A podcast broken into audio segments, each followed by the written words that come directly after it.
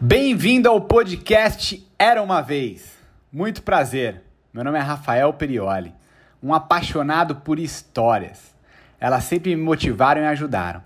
Aprendi principalmente que toda história de sucesso é recheada de desafios e oportunidades. Tudo isso me ajudou a construir a minha história de sucesso e por isso decidi criar o Era uma Vez. Existem muitas maneiras de se aprender. Uma delas é com a própria experiência e outra que considero mais inteligente é com a experiência dos outros.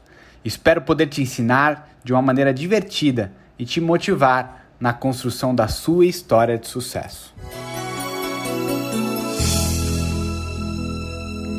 Era uma vez. Uma mulher chamada Oprah Winfrey, mais conhecido como Oprah Winfrey. Nascida em 29 de janeiro de 1954 no Mississippi, teve uma infância extremamente desafiadora. Filha de uma dona de casa e um fuzileiro naval que já adolescentes brigavam, não tinham na verdade um relacionamento quando ela engravidou. As coisas ficaram mais críticas ainda. Oprah passou seis primeiros anos de sua vida afastada de sua mãe, recebia pouquíssimas visitas do pai, morando com a sua avó materna em um sítio afastado da cidade e extremamente pobre. Sua avó levava seu ensino muito a sério de uma forma muito rigorosa.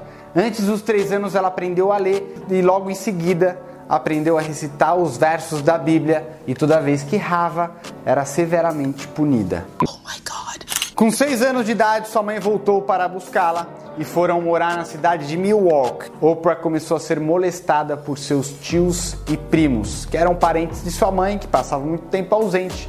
Este foi um grande trauma na vida de Oprah, que ameaçada não podia contar para sua mãe e familiares tudo o que estava acontecendo. I wanted to know if the child molesters I spoke with understood the extent of the damage and devastation they caused their victims.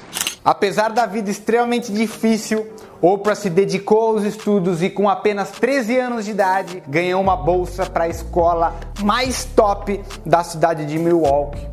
Assim que ela terminou o ensino fundamental, ela fugiu de casa extremamente infeliz e desesperada.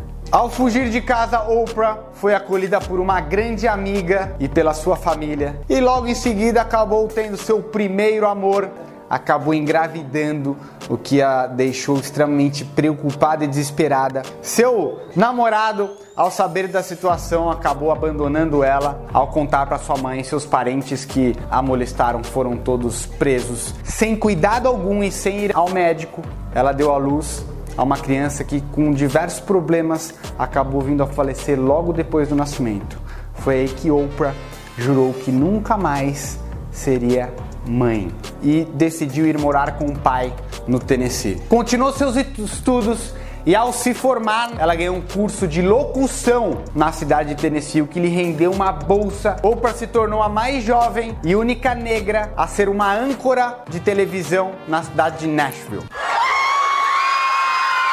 Com 30 anos de idade, estreou um talk show matinal que foi um sucesso absurdo. Em pouquíssimo tempo se tornou o programa de televisão mais visto nos Estados Unidos e a emissora acabou dando muito mais tempo e acabou mudando e dando o nome de Oprah Winfrey Show. Se tornou o segundo mais assistido da história com mais de 600 milhões de espectadores.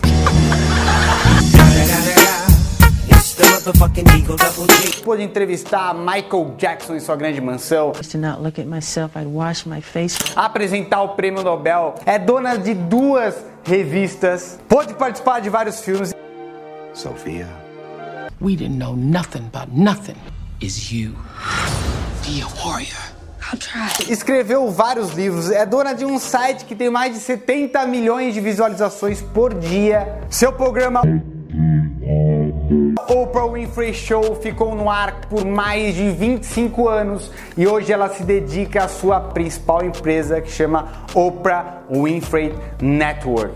E para finalizarmos o vídeo de hoje, aí vai uma frase extraordinária desta mulher fantástica. Cria a melhor e mais grandiosa visão para a sua vida, porque você se torna aquilo que você acredita. E vive feliz para sempre. E fiquem atentos, porque ainda essa semana nós teremos os três principais ensinamentos dessa história. Aguardo vocês.